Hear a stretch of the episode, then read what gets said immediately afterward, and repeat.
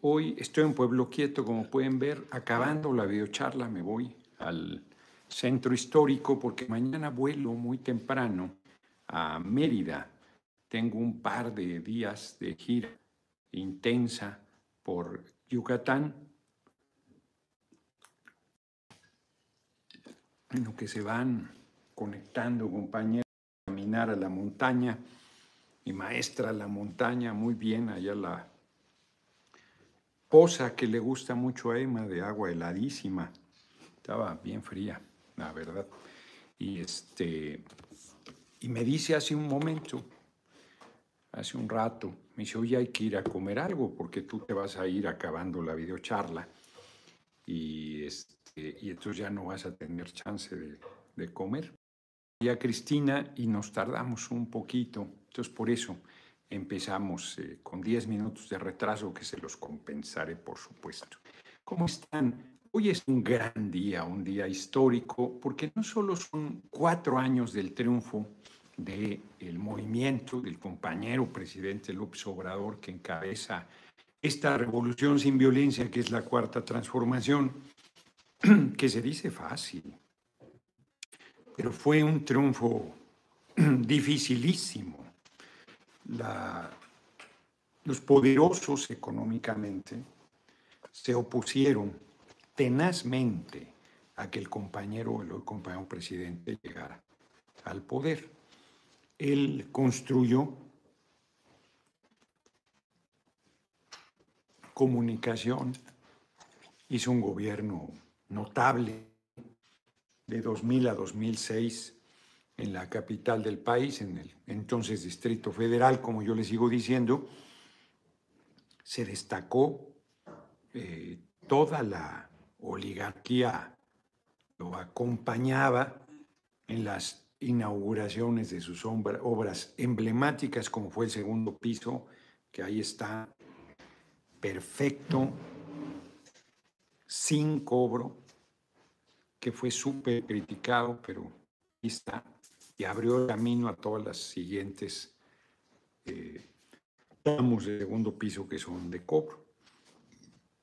Que yo decía que había sido Mancera, y él me dijo, no, eso fue con Marcelo Ebrard como lo he dicho, es correcto reconocer esa gran obra del segundo piso, así como Rocío Nale entregó, encabezó y entregó la obra en tiempo de la refinería Olmeca, popularmente conocida como se llama ese lugar Dos Bocas.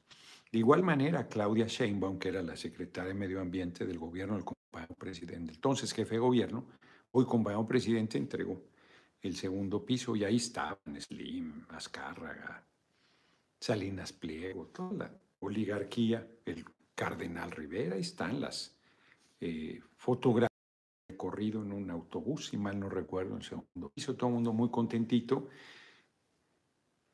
Y viene el desafuero, que como comenta Aranza Tirada en su libro Lufer, fue pues un, golpe de Estado, un intento de esta manera que tiene el golpe de Estado en nombre de la ley, que fue no estrictamente porque no era el gobernante que iban a tirar, sino era un aspirante, el candidato más sólido de la izquierda que se perfilaba para ganar la presidencia de la República. Había sido una decepción el gobierno de cabeza hueca de Fox.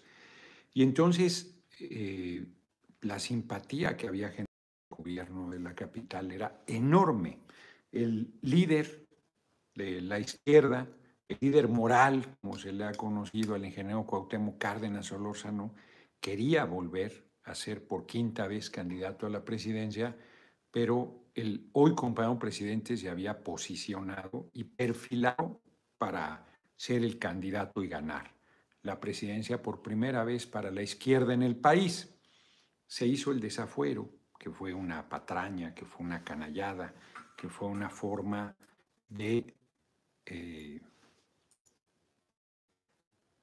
tratar de sacarlo, en realidad de sacarlo de la carrera presidencial, acusándolo de un desacato. Es muy delicado porque si un juez te da una orden, el Poder Judicial una orden, un juez, tiene que hacerlo si no te acusan de desacato y te pueden destituir del cargo, que fue lo que intentaron hacer con el entonces jefe de gobierno, hoy compañero presidente. Es cosas se olvidan, porque, y es importante recordarlas, porque ha sido un trayecto largo. Podrías irte más atrás, pero no, no es necesario. No, no, es que no sea necesario. Ahora sí que, como dicen en la misa, es justo y necesario, pero nos llevaría demasiado tiempo hacer un recuento histórico de las muchas luchas que confluyeron ahí, en ese punto. Sobre la lucha del PRD, contracorriente, la campaña del Genio Caras en 88 exitosa, donde hubo fraude electoral, y te puedes ir más para atrás. Heroicas jornadas de la militancia del PRD que pagó con su vida 600 muertos por luchar contra el fraude electoral. Entonces, cuando llegamos a 2006, ya el PRD trae un deterioro muy grande muy, muy grande. Ya era un partido con muchas dificultades y nuestra expectativa era ganar la presidencia y que ahora sí que como los matrimonios que tienen hijos para ver si eso lo salva y en realidad nos acaba de complicar, así acá si ganamos la presidencia eso nos iba a unificar, hombre, o sea, eh, fuimos a ese proceso, primero el desafuero que galvanizó eh, al movimiento y donde el liderazgo del acompañante fue clave, fue fundamental porque sostengo que ahí, es mi análisis, sostengo que ahí el compañero presidente demostró que tenía patas para gallo, demostró que era el líder que necesitaba la nación, su discurso Arcadio Barrón, demócrata, defensor 4T, político, patriota, magistral, tribuno, muchas gracias como siempre por tu cooperación, Arcadio. Demostró tener un tamaño de gigante. Su discurso, yo creo que si no es el mejor, está disputando con el mejor discurso que haya hecho en su larga trayectoria política el compañero presidente en la Cámara de Diputados cuando enfrenta el desafuero. Es un discurso poderoso, congruente, consecuente, de altura, eh, espectacular, eh, de principios, de valentía, de claridad, de firmeza, de determinación. No soy ingenuo. Ustedes van a votar en mi contra, pero todavía falta que nos juzgue la historia. Discursazo, acompañado de los hechos, de la valentía, de la firmeza, millones de personas acompañaron. Un zócalo abarrotado y un zócalo entristecido con la gente llorando. Leonel Cota, que era presidente del PRD, y yo, vocero del PRD, no lloramos porque somos de la escuela antigua, que los hombres no lloran, pero ganas teníamos de soltarnos como una Magdalena a llorar una jornada durísima que nos enorgulleció mucho el, compañero, el hoy compañero presidente, pero que fue el golpe que parecía definitivo, el desafuero y la magistral firmeza del compañero presidente que dijo voy a la cárcel. No tengo fuero, voy a la cárcel, no me moveré un dedo. Y ahí, con toda la presión popular, Fox se arrugó el PRI le reclamó siempre que debió haber seguido adelante. No debió. Hicieron luego la puñalada trapera del fraude de 2006, pero por lo pronto evitaron un conflictazo social. Como lo he comentado en un momento, no era yo el único interlocutor, pero el, el hoy compañero presidente platicaba con mucho sentido del humor los empresarios se habían replegado, lo habían dejado solo, el pueblo acompañándolo, pero el sector empresarial, todo. Cuando pasó, se reunió con Fox en Los Pinos, pagó Gabriela Cuevas la fianza para que no fuera a la cárcel. Y él regresó a tomar su cargo como jefe de gobierno porque dijo, bueno, si no me, no me han destituido, me quitaron el fuero, pero sigo siendo jefe de gobierno sin fuero, no me han metido a la cárcel, regreso fue ya el cierre genial de una salida a una crisis política sin precedente en los tiempos recientes del país. Y Fox apechugó, lo recibió en Los Pinos, y luego los empresarios regresaron y el, compañero, el compañero presidente con mucho sentido del humor les dijo, pensaban que me iba a llevar la chingada, pero nada más me arrastró. Fue una lucha durísima, dificilísima. Y él actuó con un temple, con una claridad. Venga, Mino, hasta la victoria siempre a nuestro próximo presidente de Estados Unidos mexicanos. Muchas gracias, como siempre, venga, Mino. Y fuimos a la campaña como favoritos. Una campaña que por primera vez polarizó. Nos acusan de polarizar, pero fue la derecha, comandante Borolas, que estaba en un lejano tercer lugar. Era Roberto Madrazo quien tenía mayor expectativa para la derecha, pero Roberto Madrazo se cayó. Calderón hacía esfuerzos enormes porque le hiciera caso López Obrador. Esfuerzos enormes. Ahí está, yo, yo mismo me burlaba de él. Hay dos ridículas de él como candidato a la desesperada. Y con su campaña de contraste, en realidad de odio, es un peligro para México, va a ser un desastre, tal, toda esta campaña miserable. Con humor negro ya le dijeron a la gente, te van a quitar el caso, el carro, te van a quitar la casa, el caso, el carro, la casa. Y luego ¿sabes por quién votaste? No, no, por Calderón. Me van a quitar el carro, la casa. ¿Y tienes carro? No. ¿Y casa? Tampoco. Ya votaron para que no le quitaran lo que no tenía. Suena a chiste, es verdad.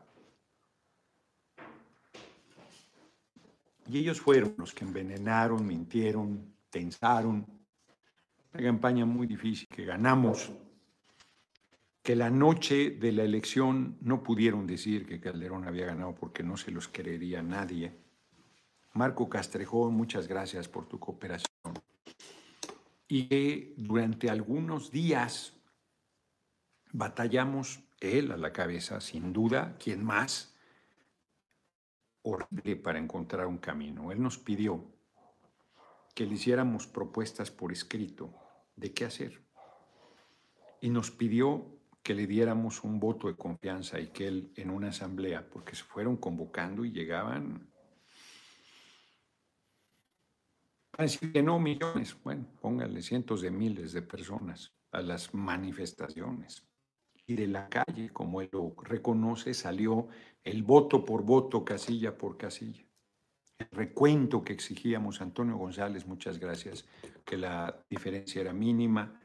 El día, la noche de la elección, Calderón siempre arriba, en una elección disputada, sube uno, sube el otro, sube uno, este, siempre Calderón arriba hasta el final. Eh, no quisieron dar los conteos rápidos. El propio INE, era entonces Instituto Federal Electoral, con los Carlos Ugalde dijo que no había posibilidades porque había un empate técnico, saben que nadie le iba a creer que había ganado el comandante Bolas y el miércoles del recuento, ya después de la elección, tres días. Entonces estuvieron siempre al observador arriba y cuando se dio la madrugada se da el cambio ya alcanza y gana. la gente nos dio la salida del voto por voto, casilla por casilla. Podría hablar muchas cosas de ese proceso que lo viví en primerísima fila, en primerísima fila en el grupo cercano del hoy compañero presidente que fue la que a todos ahí nos tomó por sorpresa, pero que lo, como lo hicimos, el voto de confianza, yo ahí viví las 49 días y 48 noches. Creo, Dan Salazar, muchas gracias por tu cooperación. Fue muy duro, muy duro, una cubeta de agua fría enorme, terrible, y el compañero, y el hoy compañero presidente no se puso a llorar. Se hizo el proceso de la presidencia legítima, de la, del FAB, del Frente eh, Amplio Progresista, que eran las direcciones de los partidos, y de la Resistencia Civil, del que yo formé parte. Ahí fui nombrado en la resistencia civil, con Jesús. Rodríguez, con Ramírez Cuellar, con Carlos Simas, con Martí Batres. Las direcciones de los partidos pues, estaban allá y el gobierno legítimo que él encabezó. Después de 49 días se retiró el plantón en el Zócalo, fue una experiencia intensísima. Hay un libro de Elita Poniatowska, de Elena Poniatowska, yo le digo siempre de Igualao, eh, sobre el tema. Jesús Rodríguez jugó un papel centralísimo, era la maestra todos los días durante todo ese proceso. El compañero presidente se fue a recorrer otra vez el país.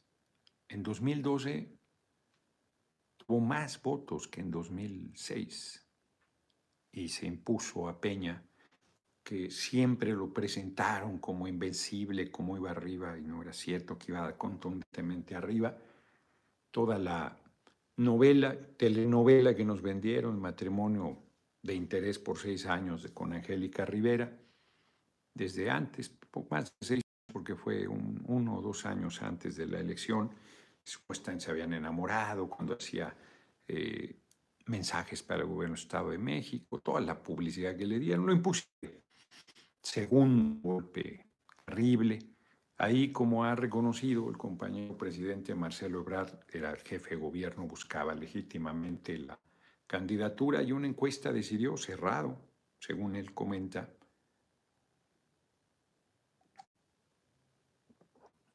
que él fuera el candidato de Marcelo. Marcelo jaló, además Marcelo se quedó sin nada, no fue senador, no fue nada, nada, terminó su responsabilidad como jefe de gobierno. En 2015 quiso regresar a la Cámara de Diputados vía Movimiento Paneaguado y se acuerdan la persecución por la línea 2 y que lo, inclusive lo obligó a salir del país regresó a finales de año. De hecho, ni participó en la campaña en territorio nacional en apoyo al compañero presidente, lo nombró subsecretario de Relaciones Exteriores y luego, pues vio los tamaños. Era Héctor Vasconcelos quien eh, originalmente había sido planteado para ocupar ese cargo y yo creo que muy bien eh, todo mundo, Héctor Vasconcelos asumió que, que encabezaba la presidencia de Relaciones Exteriores del Senado compañero presidente hizo una buena decisión al nombrar al hoy compañero canciller y este, ya ha sido benéfico esa determinación. Bueno, 2018, difícil, difícil, o sea, hoy a cuatro años del triunfo se plantea como el gran triunfo, pero no se veía claro compañero presidente tejió, hoy, compañero presidente, tejió una alianza amplísima desde la derecha hasta la izquierda, sorprendiéndonos con la inclusión de gente como Germán Martínez, que había sido dirigente de Acción Nacional y que había estado en contra nuestra en 2006, cercano a Calderón, Gabriel que eh, repitió como diputada federal, el propio este, Manuel Espino, que también fue dirigente del PAN, se acabó peleando con el comandante Borores, hasta este, pues, un, abanico muy amplio de expriistas, expanistas, eh, compañeros que vemos desde el PRD, la izquierda, sin partido, sectores medios, hartos de la situación, y a fuerza de constancia, que fue una campaña muy difícil, o sea, yo la hice en esta plapa a ras de piso y no era no, no, no fue coser y cantar, no fue que todavía en marzo no estaba clara la definición, se veía, se sentía, pero no, no había resistencia, el discurso había hecho mucha mella, todos son iguales, todos son lo mismo. Yo en mi recorrido le decía a la gente en Iztapalapa que te dijera, todos son iguales, todos son lo mismo. Oigan, cabrones, este, está el Hospital Belisario Domínguez, que hizo como jefe de gobierno dos preparatorias, la Universidad de la Ciudad de México aquí en Iztapalapa, solo para poner un ejemplo de las cosas que hacia Iztapalapa como jefe de gobierno trajo, este, además de la pensión de adultos mayores que tanto le criticaron y que luego mal copiaron, una serie de cosas, ¿no? No, estaba fácil.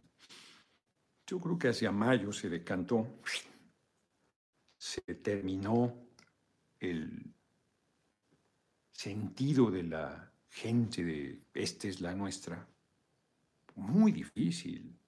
Hoy, insisto, se ve así como, no, 53% hace cuatro años en la noche, a esta hora estaban cerrando las casillas.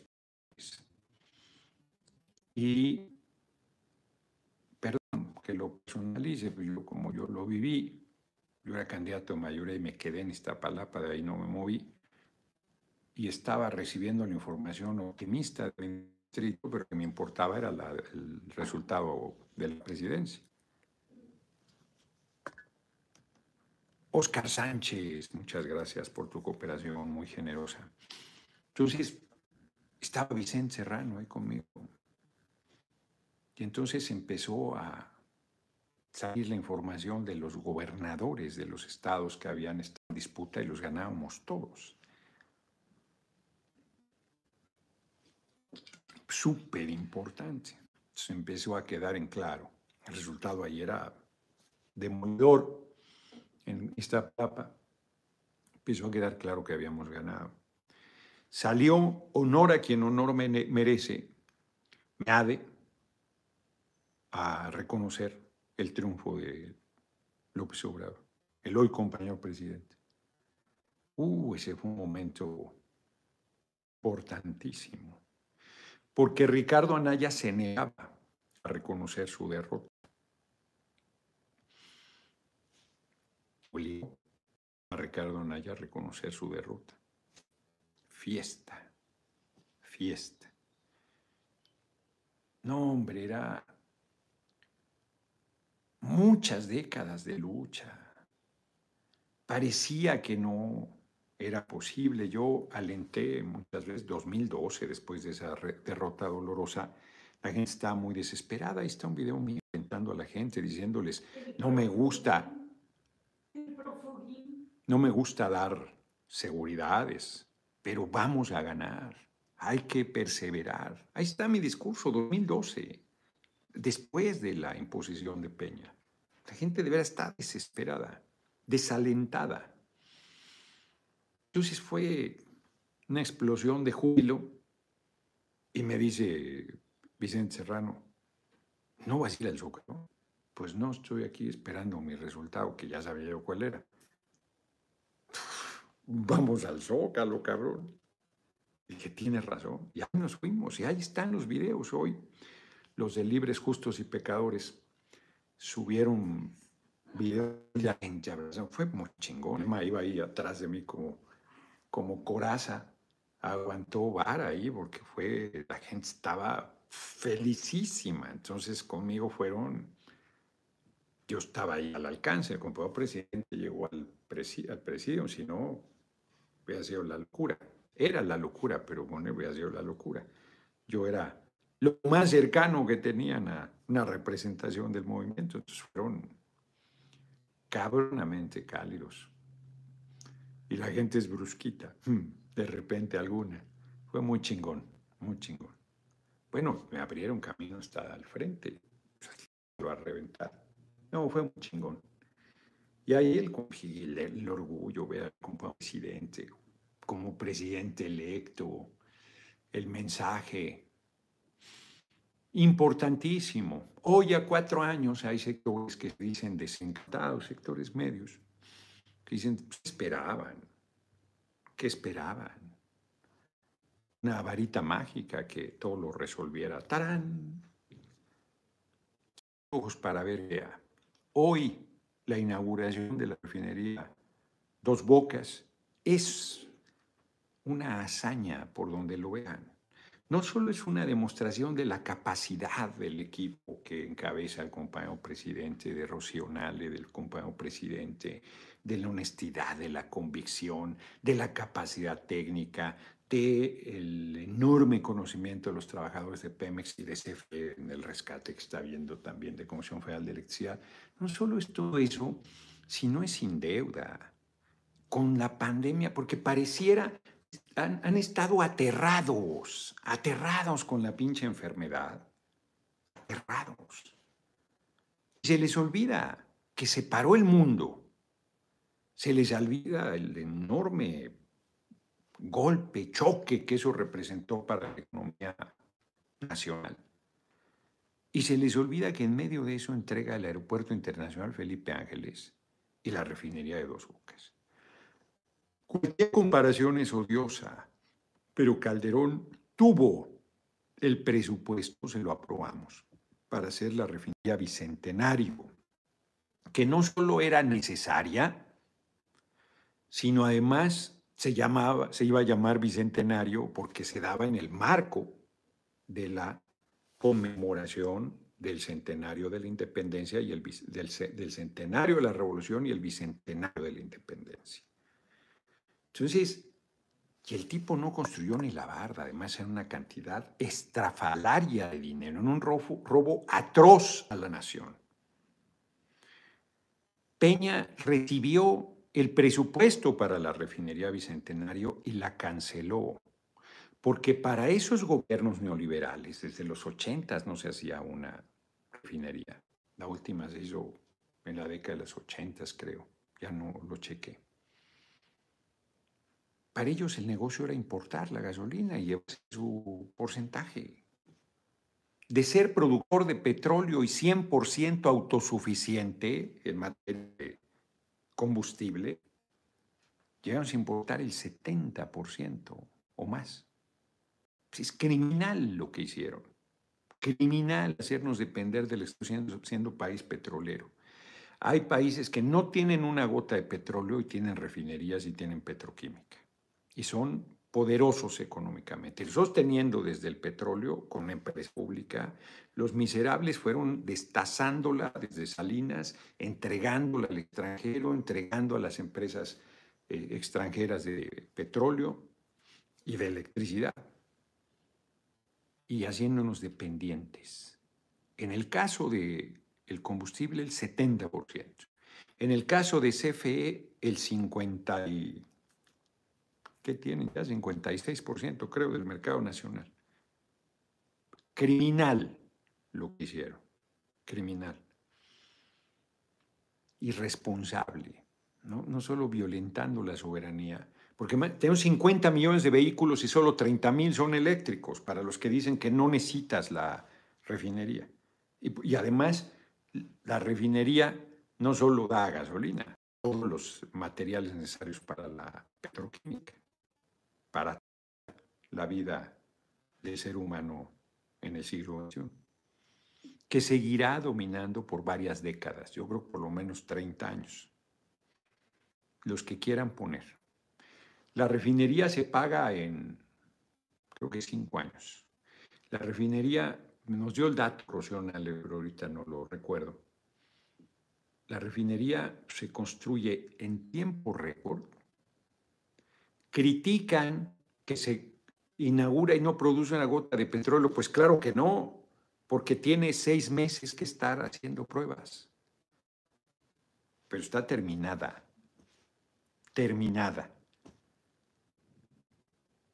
Hay inclusive, no diré quién, un aliado que dice que no va a producir una gota de petróleo, de gasolina esa refinería. Está, yo creo que equivocado. Entonces, es importantísimo hoy, es un día histórico, porque el compañero presidente los pone en evidencia terrible a los gobiernos del PRI y el PAN. Va a poco más de la mitad, al cuarto año no terminado hasta diciembre, son cuatro años, y entrega dos obras. Bueno, Peña, el tren México-Querétaro se canceló, el tren Toluca-México no lo terminó nunca. El aeropuerto, que era su obra en el lago de Texcoco y que nosotros la paramos hasta después, no la paramos. Eh,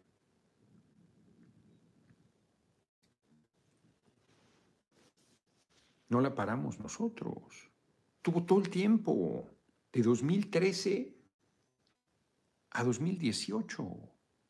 Y en ese tiempo no acabó ni siquiera dos pistas que costaron 60 mil millones de pesos. Dos pistas. Y el aeropuerto internacional Felipe Ángeles cuesta 75 mil. Y dicen que no.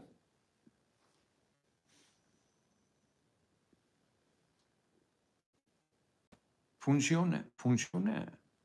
Lo están saboteando, pero no van a poder sabotearlo eternamente. Anoten y guárdenlo. Está llamado a ser el aeropuerto más importante de América Latina, no solo de México. Y la refinería pues, va a dar un rendimiento que en cinco años se recupera la inversión y además ambos sin deuda. En el caso del aeropuerto, una hazaña de las Fuerzas Armadas, con el general Vallejo a la cabeza, el general Crescencio, Ingeniería Nacional, perdón por la interrupción, Ingeniería Poli, universidades del país públicas, trabajadores de Pemex, más de 30 mil trabajadoras y trabajadores. Una chingonería. Es esas dos únicas cosas, que no es lo único que ha hecho hoy, nuevamente, al ser cuatro años del triunfo, hace un informe en todos los rubros, la seguridad pública incluida, que no quieren reconocer la disminución en los delitos, de manera importante, arriba del 20% la mayoría. En unos casos cerca de la mitad, mejoría estadística, lo cual, insisto, no quiere decir que hayamos pacificado al país. Importantísimo, importantísimo. Los programas sociales no son clientelares, por favor, es a todos los adultos mayores. Pues, hay gente que es paneaguada y recibe su pensión, priista, recibe su pensión, recibe su pensión sin partido, despolitizada, este, odiadora de gratis, pero bien que recibe su pensión. Como he insistido, los jóvenes de preparatoria ni siquiera votan. Y no es precisamente uno de los sectores más politizados del país. A cada uno se les da para que dejen de ser atraídos por el crimen organizado, para que no sea por falta de recursos económicos que dejen de estudiar. Es un apoyo importante. Las personas con discapacidad, insisto, de 0 a 17 años con 11 meses, con 29 días, no votan. Y son las prioritarias. Nosotros podríamos haber decidido de 18 años hacia arriba y se decidió humanamente quién es todavía más queremos llegar a toda la población con discapacidad, sí, y no alcanzó el dinero. O sea, que hacen falta cosas en el campo, sí, que hacen falta cosas en, con los pescadores, sí, que, o sea, cualquier, pues sí, claro. Pues es el país en llamas, el país destrozado, con una injusticia social monstruosa. Pero el esfuerzo personal del compañero presidente es notable. En terreno de, la democracia ha abierto una avenida, una avenida que para él y para toda la izquierda estuvo cerrada por siempre. Es que se olvida que sufrimos fraudes electorales terribles, dolorosísimos, por lo menos el de 88 y el de 2006. Y te puedes ir para atrás. Vasconcelos en 1929, que no era la izquierda, pero no reconocían un municipio, el PRI, en su momento de mayor autoritarismo, mucho menos un gobierno de Estado. El primer gobierno del Estado opositor, 1989, Baja California, Acción Nacional, con Ernesto Rufo, apenas 1989. Y hoy tenemos 22 de 32 entidades y vamos a llegar a 24 en 2024. El año que entra ganamos Estado de México y Coahuila. Del pueblo y es un mérito del liderazgo. Él como presidente, de su tenacidad, de su genio político, de su enorme capacidad. Hoy es un aguas. Hoy Dos Bocas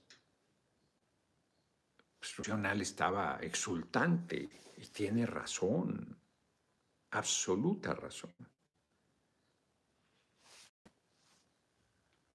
Porque estaba muy difícil. Inclusive, voy a decir, de dentro del movimiento había quien apostaba a su fracaso. De dentro del movimiento había quien decía que era una locura haber aceptado ese reto en ese plazo. Y salió. Y en seis meses empieza a producir. En seis meses que empiece a producir, otra vez van a decir tonterías, porque ahí sí, como dice Poncho Gutiérrez de SDP Noticias, si estuviera produciendo, tomos la harían de pedo. Si no, si está en pruebas, lo harían de pedo. Si este, fuera la gasolina de de pedo, porque no reconoce nada. Reina Ruiz, futuro presidente, señora me compañero, sabemos refinería a nuestro lujo de presidente, le ha dado su refinada a la oposición. Comentaban hoy con mucha audacidad que el primer barril ya había salido y eran las lágrimas de la oposición, que están rabiosos diciendo tonterías. No hicieron una chingada refinería en décadas, el, el pan se oye muy poco acá, es que yo creo que ahora se conectó este lado. Voy a hablar más fuerte. Entonces, ¿cómo? No, no tienen cara, pero siguen intrigando. Compañero presidente ha batallado con el sector salud, pues ¿cómo no va a batallar? Si por un lado se atraviesa la emergencia sanitaria, Dos años, bueno, no hemos salido. Están yo otra vez en pánico con esta nueva ola de contagios, que ya va a estar ahí, pero se ponen nerviosos, nerviosas las personas.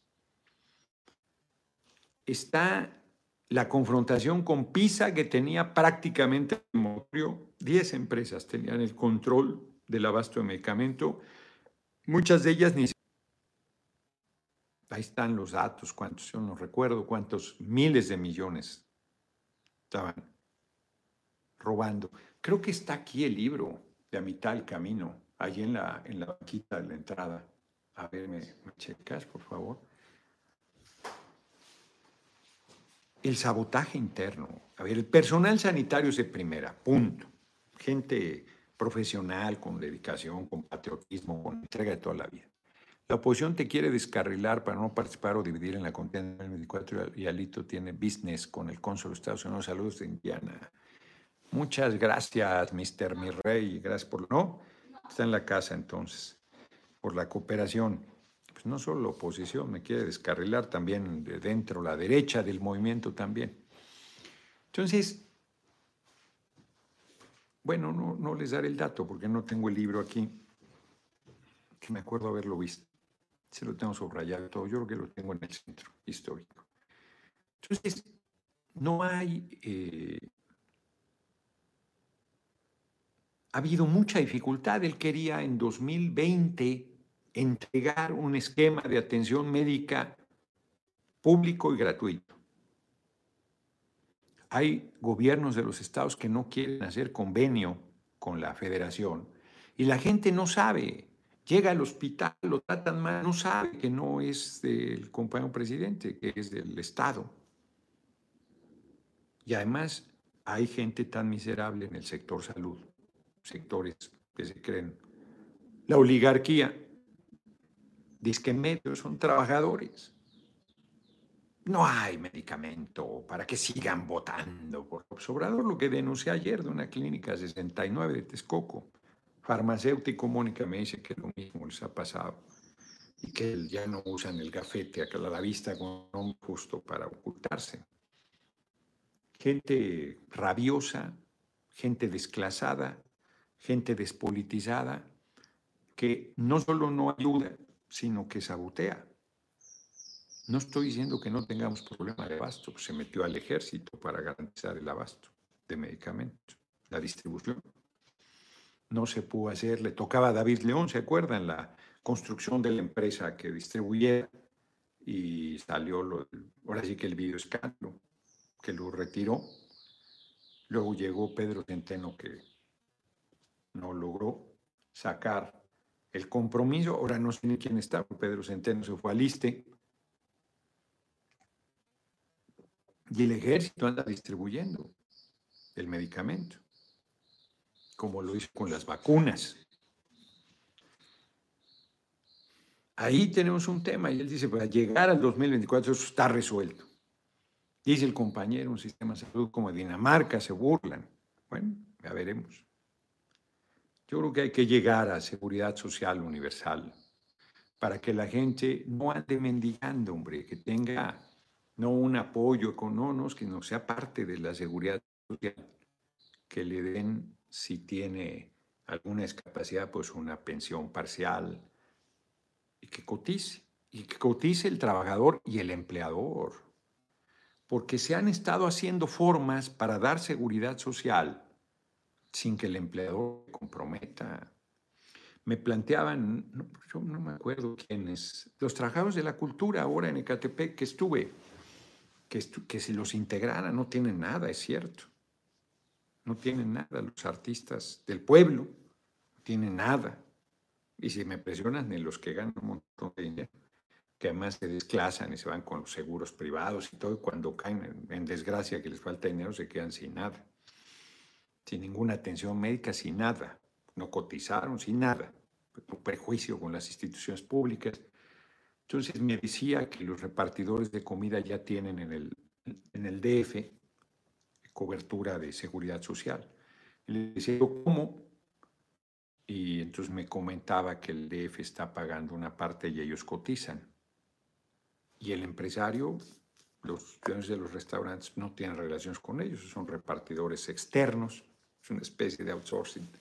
Entonces, son sus propios patrones, que, pues, que es sus propios patrones, que no, Salud. Pues no tienen, COVID no tiene ninguna, ninguna cobertura, no tiene nada. Eso no puede seguir, descansando dinero público y en el trabajador, sin que los empleados pongan su parte. Yo creo que hay que llegar a un impuesto especial a los 16 que concentran 143 mil millones de dólares. Yo creo que hay que hacerlo. Porque es una concentración de riqueza majadera. Y el país tiene necesidades enormes. Y no queremos su caridad, queremos que contribuyan.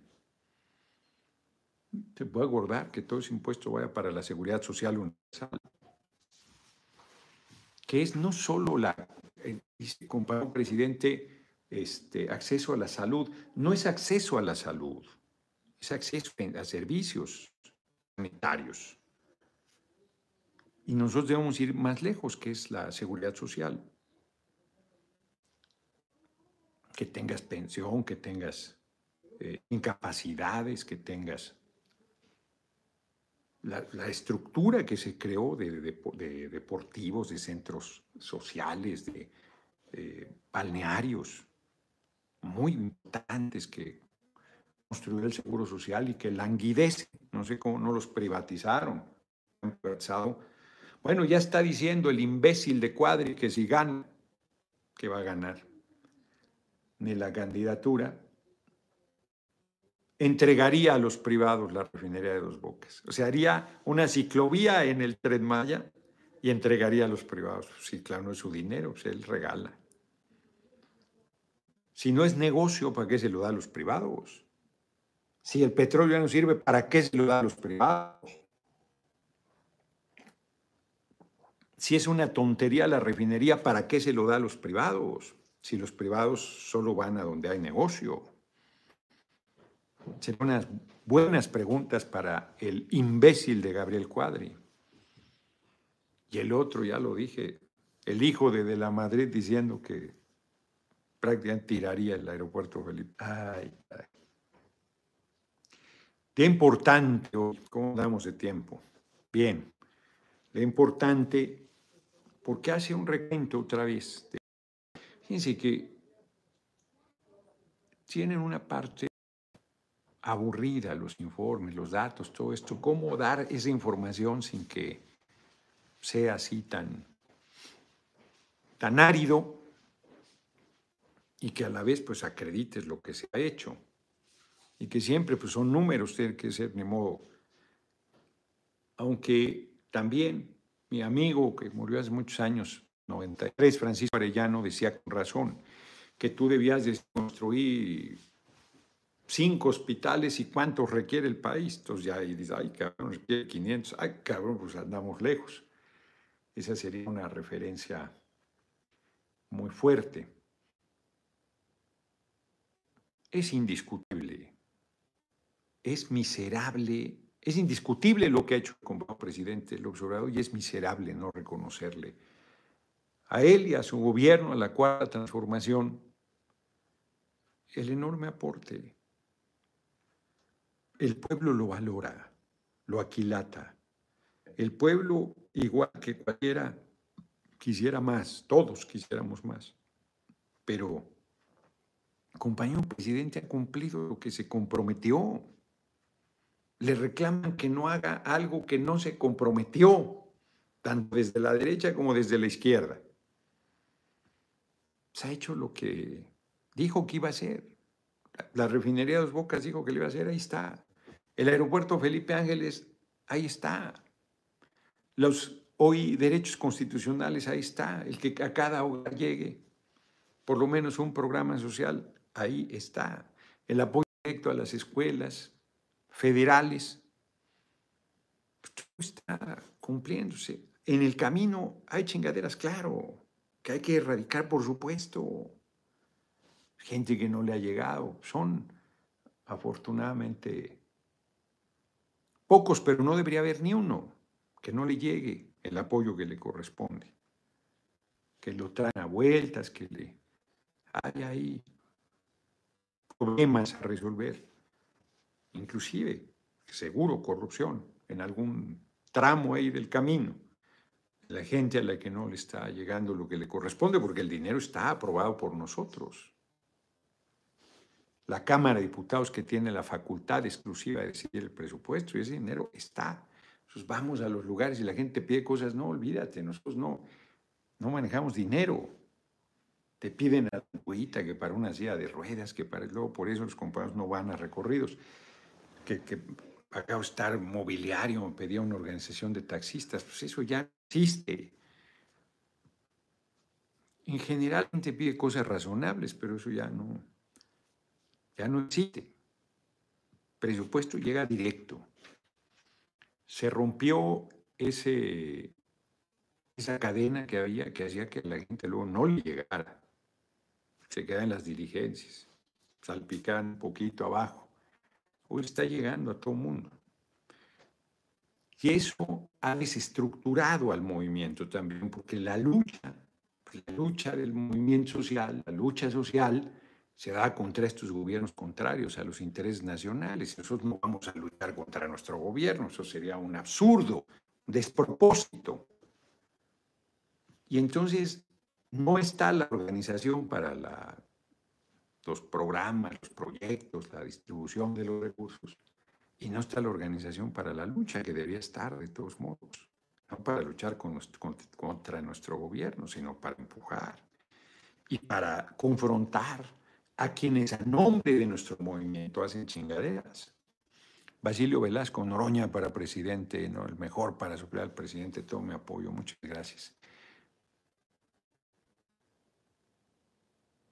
Sí, claro, pues ¿cómo quiere eh, muy bien, ahí Moisés Codoy se acepta que le diga imbécil. Pues sí, hombre, ¿cómo se atreve a querer regalar lo que es del pueblo? Pues no es suyo. Esa es la visión liberal de todos estos miserables del PRI y el PAN. Regalaron las cosas del pueblo como si fueran suyas. Bueno, voy a poner un ejemplo que no hemos modificado. El, justo lo que fue la refinería de Escapotzalco está privatizado, está entregado a particulares esa área deportiva y cultural hay que recuperar. Bueno, eso hacían estos canallas. Todo lo público lo regalaron como si fuera de ellos. Hicieron ricos a un puñado.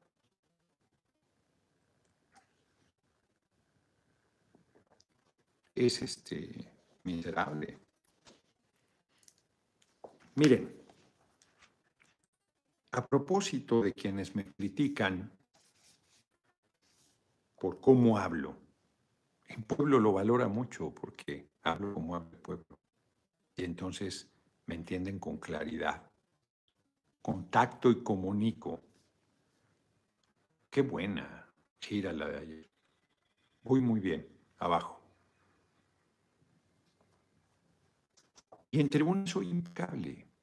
Pues ahí está, nunca he dicho una picardía. La única vez que dije cabrón fue porque estaba diciendo lo que había dicho Lorenzo Córdoba. Entonces, miren, ya me aburrí un poco, estoy a punto de aventarlo. La vida de James Baldwin es bien interesante, lo comenté ayer, pero la autora pues es eh, especialista en literatura, entonces te analiza cada libro que escribió y es medio de hueva esa parte, la verdad, y es buena parte del libro. Este, estaría bien que estuviera en las duchas más bien. Exacto, ahí va. Bueno, no, analiza sus obras.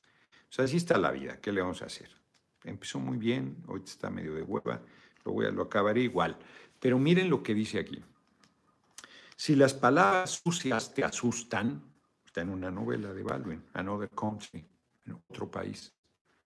Si las palabras sucias te asustan, las majaderías, las malas palabras, como les quieran decir. Realmente no sé cómo te las has arreglado para vivir tanto tiempo. La gente está llena de palabras sucias. El único momento en que no las emplea, me refiero a la mayoría de las personas, es cuando describen algo sucio. Qué fuerte párrafo, qué paradoja de paradojas, porque además con la visión eh, religiosa de que lo sexual es sucio, es cuando habla de sucio, se refiere que es el único momento en que no las utiliza la mayoría de la gente. Nada es sucio en el lenguaje, lo que es terrible es la intención. Yo en mi colonia, ¿qué hago el hijo de la chingada? Y tú ¿Qué ole, hijo de tu quién sabe qué, no? Era una manera cariñosa. ¿Qué ole, pendejo? ¿no? Había un compañero de la época de los deudores de la banca, un regidor de Zapán, Nacho Hernández, Ignacio Hernández, que le, calentaba mucho, un hombre de mucha... Surgido el corazón del pueblo, quién sabe dónde ande.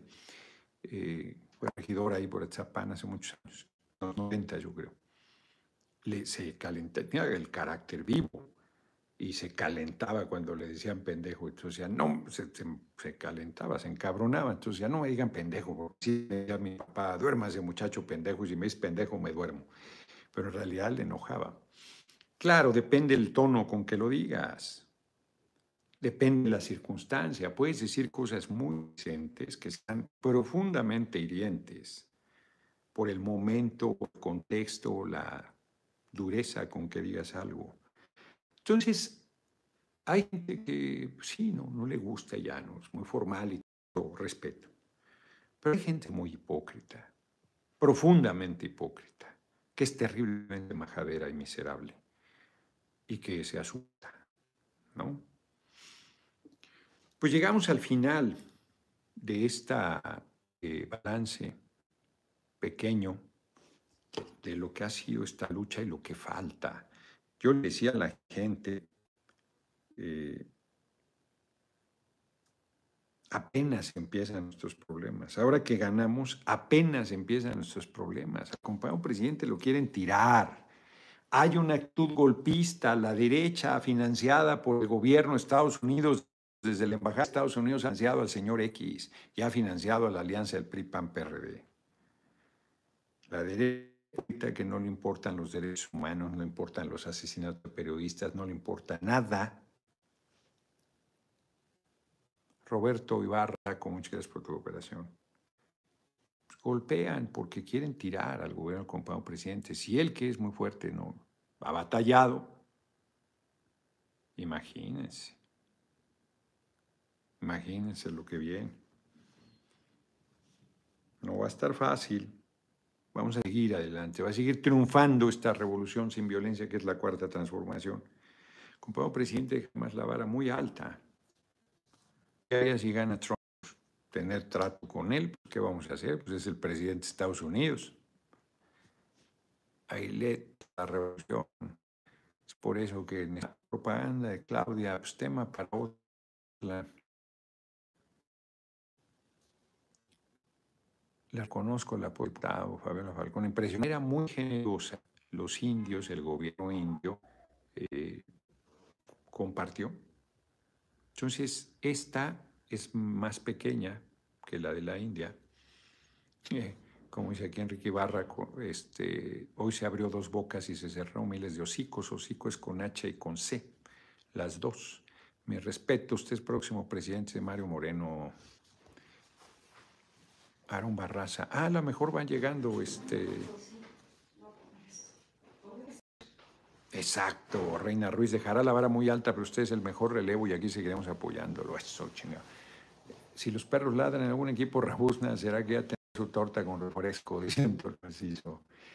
usted será la mejor opción, será nuestro presidente. Ánimos de Mazatlán, apoyamos. Ramón Cárdenas, de Chachalaca, quién sabe quién, apoyamos con Y. Si gana Trump, el más ideal es Noroña, pues sí. Vamos a ver, los efemérides. Primero de julio, un día como hoy, hace cuatro años, triunfa la cuarta transformación y el pueblo de México. Pues hay quien dice que no se escucha bien. Sí se escucha bien. Dicen que se está cortando, eso puede ser. Eso sí se cortó de repente. Pero sí se escucha bien, yo lo estoy monitoreando. 1804 nace en Francia Amantine Lucille Aurore Dupin o Dupin, el seudónimo de masculino de la escritora George Sand. Como era mujer, pues no le, no le publicaban. No sé. De falta experiencia política, me pregunta alguien, se metería John Ackerman a mi equipo. Capaz novelista y periodista, una de las más notables del año 18, nace en Hungría, Ignaz Philipp Semmelweis. Semmelweis, hay un, libro de, de este cabrón de Luis Fernando Celine, que también es su seudónimo. Él estudió medicina. Daniel Gutiérrez propone una secretaría para que los apoyos lleguen, dependa directo al presidente, en varios chats, los quizá nos ayuda a todos. Más que una dependencia, lo que se requiere es que la gente nos ayude a reportar y que tengamos una línea donde podamos de repente a ver, a ver, este está quejando y ver, ¿cómo que no hay? A ver, ¿qué, a ver qué pasó. Semmelweis hizo una tesis, Luis Ferdinando Celine, sobre él cuando terminó medicina. Es un librito extraordinario, se los recomiendo.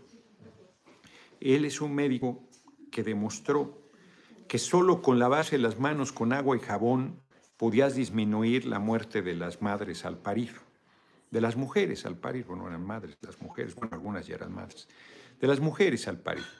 Y les va madre, hasta algunos todavía más se ensuciaban para demostrar que era una tontería y se morían. Hipólito García era altísimo, pues, la, la insalubridad era terrible. Es un honor estar con Chingo León. Muchas gracias por tu cooperación. Humberto Martínez, échale, échele perrazos y llegue usted a la presidencia, siga visitando con ese a nuestros pueblos, especialmente a mi San Luis de la Paz, Guanajuato. Ya me invitarán.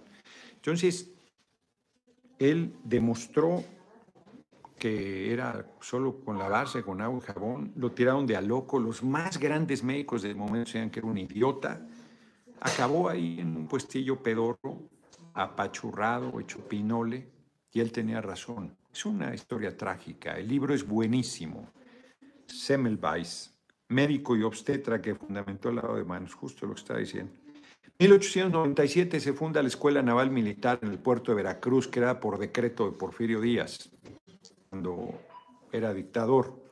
1906, un día como hoy, hay que, hay que buscar ahí en la cajita de regeneración que ahí anda, se publica en el periódico Regeneración el programa del Partido Liberal Mexicano que contiene importantes reformas sociales económicas liberales, que es la base de la reforma a la Constitución de 1917, la reforma al artículo tercero, educación pública laica y gratuita, 27 de la riqueza del subsuelo eh, para nuestro pueblo el reparto agrario, 123 de los derechos de los trabajadores y 130 del Estado laico. El 27 en materia petrolera se cumplió hasta que expropió en 1938 el general Lázaro Cárdenas y los derechos de los trabajadores no se cumplió hasta que en 1931 se expidió la Ley Federal de Trabajo en el gobierno de Emilio Portes Gil.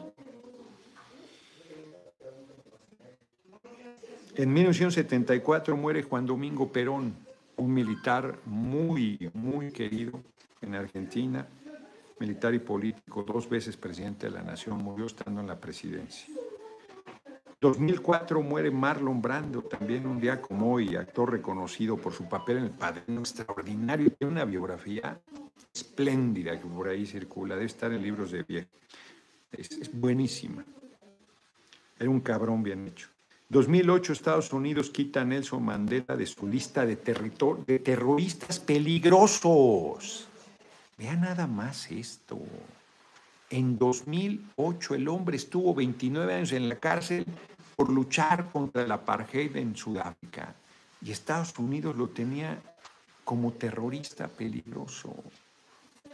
Y hasta 2008, después de haber sido presidente, se me. ¡Qué barbaridad! 2012, Enrique Peña Nieto materializa un fraude electoral para que en la presidencia de nuestro país un día como hoy y en 2018 por primera vez es reconocido el triunfo electoral de nuestro pueblo encabezado por Andrés Manuel López Obrador. Y por si no fuera suficiente, hoy es el Día del Ingeniero en México. Hoy que se inaugura Dos Bocas, un portento de la obra de la ingeniería mundial y mexicana, mexicana y mundial. Estaban ahí Ocampo Torrea, un ingenierazo, y otro hombre que se me olvida su nombre, son unas instituciones vivientes.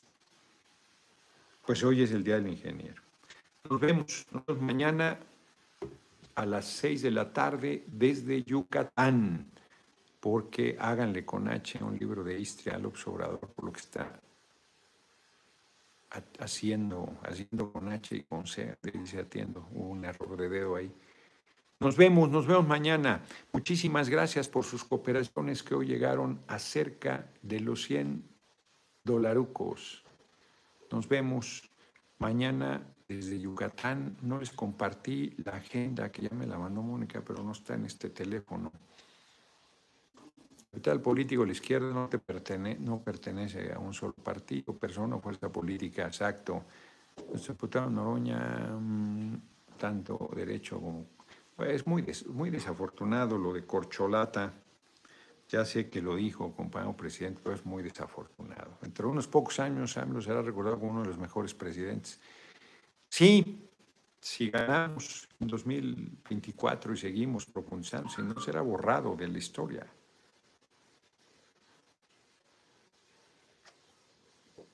Y recuperado quién sabe cuándo. O sea, eso es muy incierto, eso que la historia te hace justicia.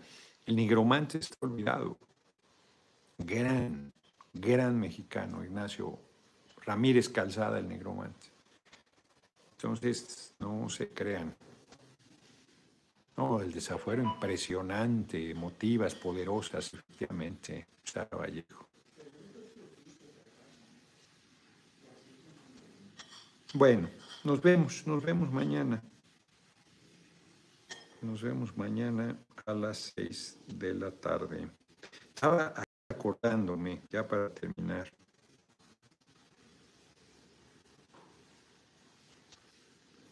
Eh, un compañero que era, era cocinero en el Hyatt Agustín, eh, él me hospedó ahí en San Diego en un hotelazo hermosísimo. Me dice que ahora lleva tres años trabajando en el, en, el Hilton de Byfront Y, ahora que me está acordando de él, me mandó, estaba de ocioso hace rato porque no puedo ver, no, no, no puedo ver los, los eh, WhatsApp, es una locura. Acabo de limpiar algunos que tenía, sin exagerarles, 800, ¿no? Bueno, ¿qué es eso? ¿No? Una sola persona, una locura. Entonces me puse a ver así para, porque hace rato que no veía el WhatsApp, no hay gente que se enoja y tal, pero no, no los veo, no, no hay manera. Entonces me puse a revisar rápido y ahí me lo encontré. Nos vemos, nos vemos mañana. Me, me bueno, Domínguez, quién sabe quién le dice. Yo creo que a los de la derecha, Paniaguada, porque creo que entró una última cooperacha, no, ya no. Pues muy bien, muchas gracias. Nos vemos, nos vemos porque tengo la pretensión de irme. Ahorita voy a ver a qué hora es el vuelo. Estaría de flojera salir a las 4 o 5 de la mañana de aquí. Sí. Están aquí María Emiliano, se acaban de visitar, van a celebrar con Emma. Ya la vi haciendo caras, dice que no. Qué difícil veo el panorama de Morena, se creen indispensables. Pues sí, andan un poco arrogantes. Lo malo es que sus fuertes se los acabarían con las mentiras de las raqui en cortos, está alguien sin tanta cola. Por eso lo queremos, por exigir compasión lo del pueblo. Nos vemos, nos vemos mañana. Yo con chingoleón, dice frecuencia gatuna, eso chingado. Muchas gracias por sus comentarios. Yo estoy puestazo, ¿eh? No voy a declinar. No voy a derrotarme. No voy a claudicar. No desistiré de mi determinación de buscar ser el relevo del compañero presidente. Así que Ahí vamos. Ahí vamos. Nos vemos.